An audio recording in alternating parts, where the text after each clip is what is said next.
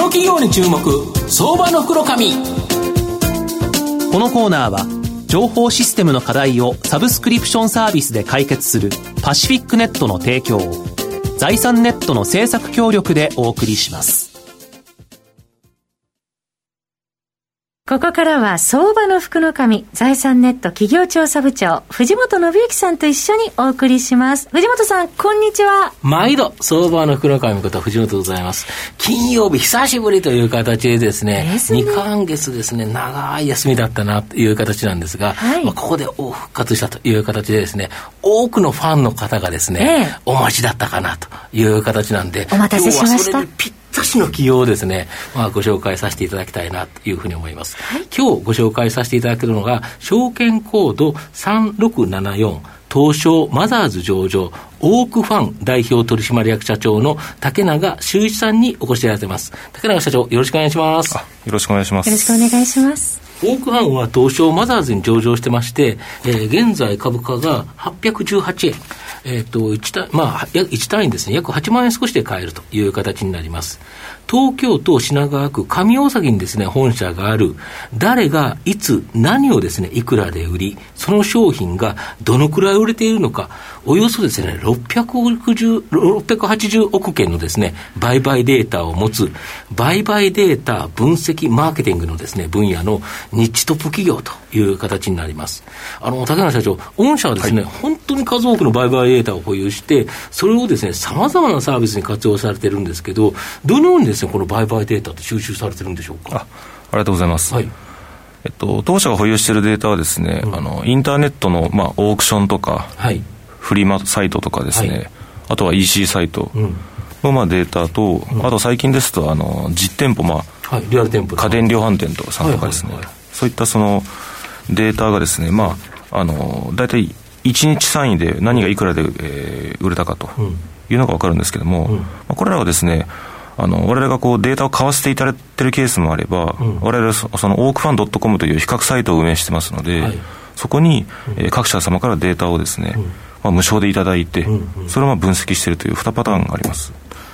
なるほど。で、あの、またですね、まあ、AI、人工知能によってですね、地価を可視化して、企業が持つ在庫に関する課題を特定し、販売価格、品揃えをですね、最適化するサービス、在庫版というのがですね、御社がされているという形なんですけど、これ、大きな流通企業向けに引き合いが殺到しているっていうのは、これど、なぜ人気なんですか？そうですね。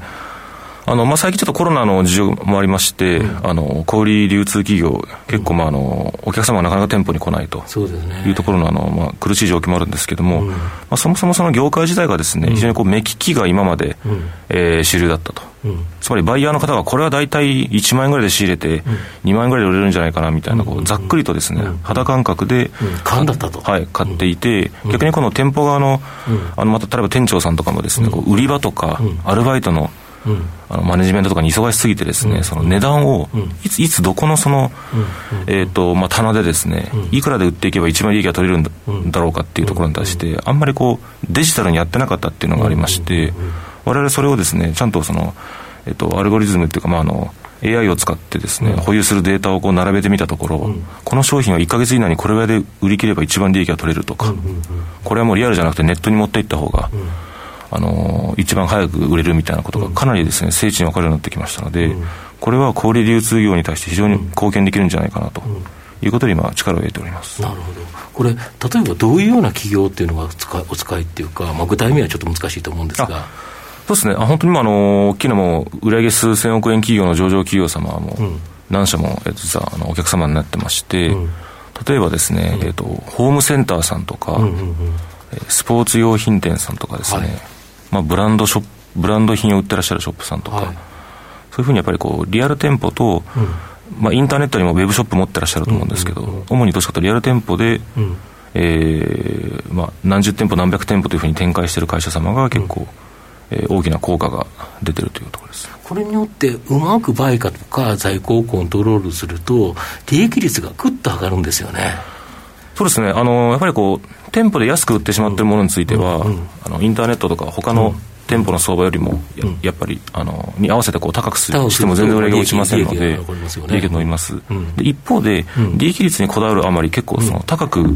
値段を設定してしまっているとですね、一つ一つの粗利は取れるんですけれども、結果的に個数があんまりさばけなくなってしまうと、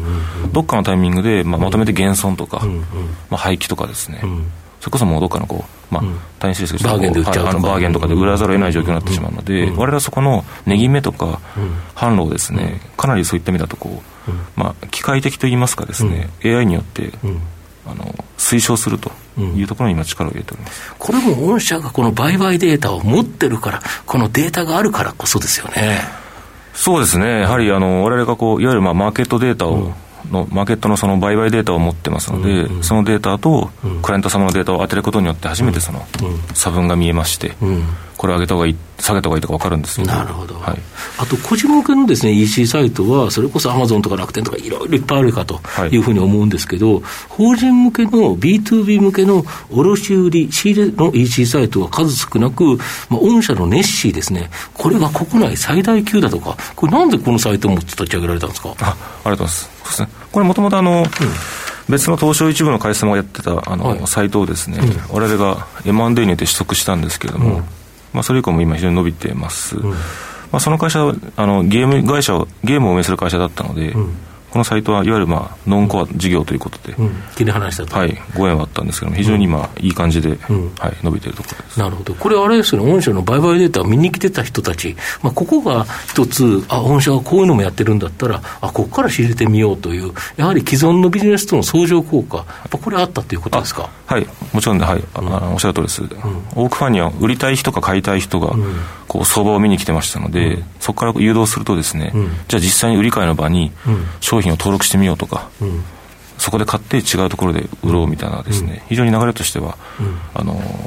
いい流れになったかなと思いますね。なるほど、やっぱ本業とのやっぱり効果のある A&A、これが効果をそうしたと、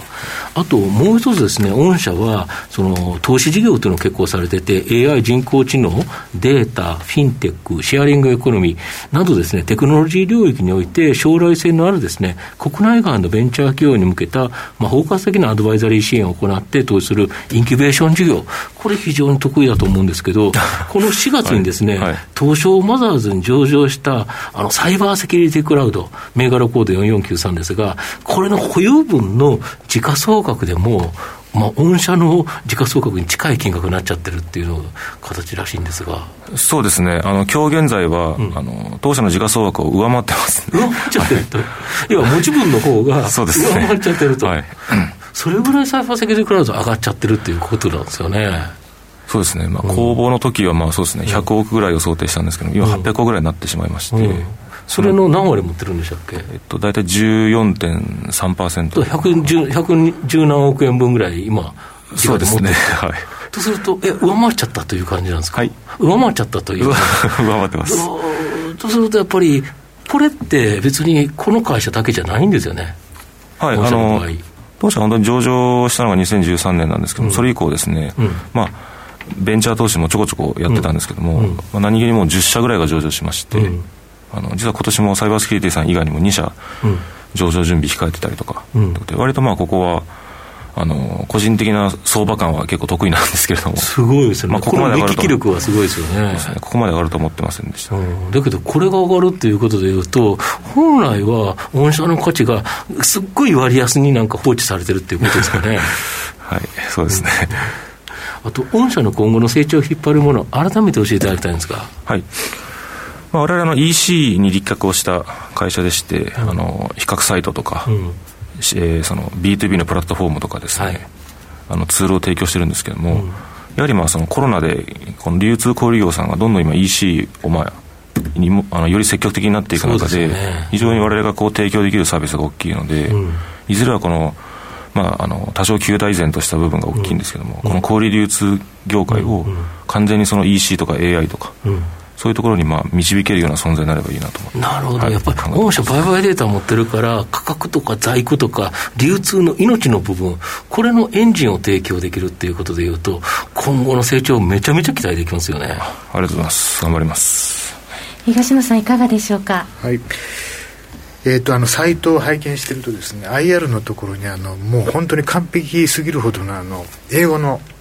説明会資料があるんですけどもこれはあのもうずいぶん前からやられてるんですか？もうあのやっぱり外国人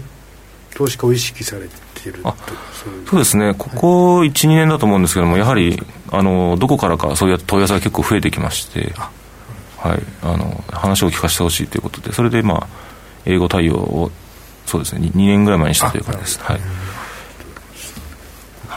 まあ、最後まとめさせていただきますと、多くファンはですね、えー、莫大な売買データをもとに、データ分析活用によってですね、日本の流通市場、これをですね、効率化することができ、安定的なですね、高成長を期待できるかなというふうに思います。また、インキュベーション事業ではですね、サイバーセキュリティクラウドのような大ホームラン、これが期待できる投資案件を、まだですね、数多く保有されていると。今後大きな成長が期待できる、まあ、相場の福の神のですね、この企業に注目銘柄になります。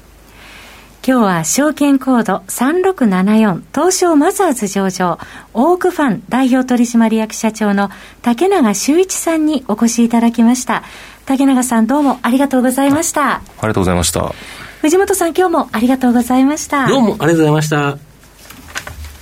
IT の活用と働き方改革導入は企業の生命線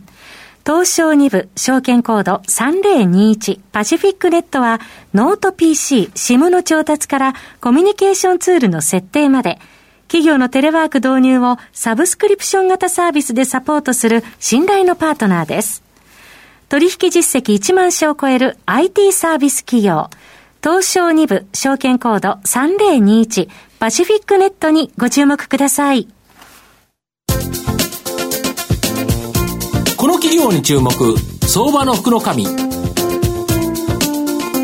コーナーは情報システムの課題をサブスクリプションサービスで解決するパシフィックネットの提供を財産ネットの政策協力でお送りしました。